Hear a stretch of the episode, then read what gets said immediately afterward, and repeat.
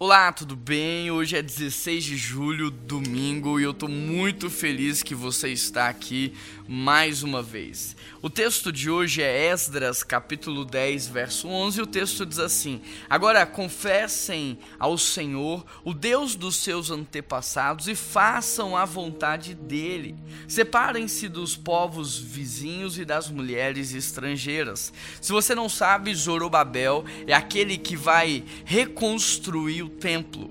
Esdras é levantado por Deus para a reconstrução da espiritualidade e depois vem Neemias reconstruindo a identidade. Então, Israel está num tempo de exílio, eles foram levados como escravos por causa do pecado, da rebeldia, e agora Deus está restaurando o lugar, o templo, a relação, a espiritualidade, a identidade, e ele vai fazer isso através desses três homens, Zorobabel, Esdras e Neemias. No caso aqui, Deus está usando a vida de Esdras para trazer uma mensagem ao povo. E a mensagem é: confessem ao Senhor, o Deus dos seus antepassados, e faça a vontade dele.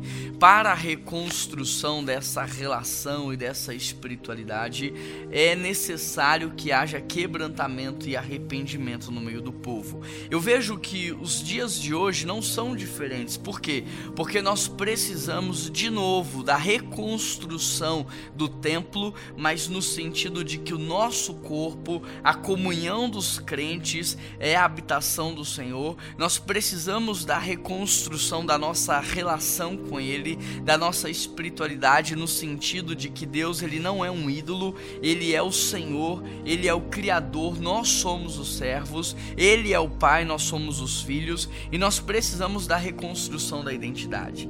E é interessante porque a identidade é consequência da relação. Somente o filho que conhece o pai é que sabe a sua identidade e também o seu propósito. Por isso, a minha oração é para que hoje você possa se arrepender dos seus pecados, confessá-los ao Senhor, fazer a vontade dele, para que de fato, a partir de uma relação diária, a sua identidade seja construída e o seu propósito seja revelado. Vamos orar? Deus, assim como o Senhor fez com Israel, Assim como o Senhor levantou Zorobabel, Esdras e Neemias, nós pedimos que o Senhor faça conosco hoje. Levante homens e mulheres do Senhor, cheios da tua presença, para nos ajudar, para nos incentivar, para nos capacitar, porque tudo que nós mais queremos de fato é viver no centro da sua vontade, é agradar ao Senhor, é ter intimidade e comunhão contigo. Que o Senhor nos ajude, que o Senhor nos auxilie e que tenhamos um dia abençoado na tua presença, em nome de Jesus. Amém. Mm.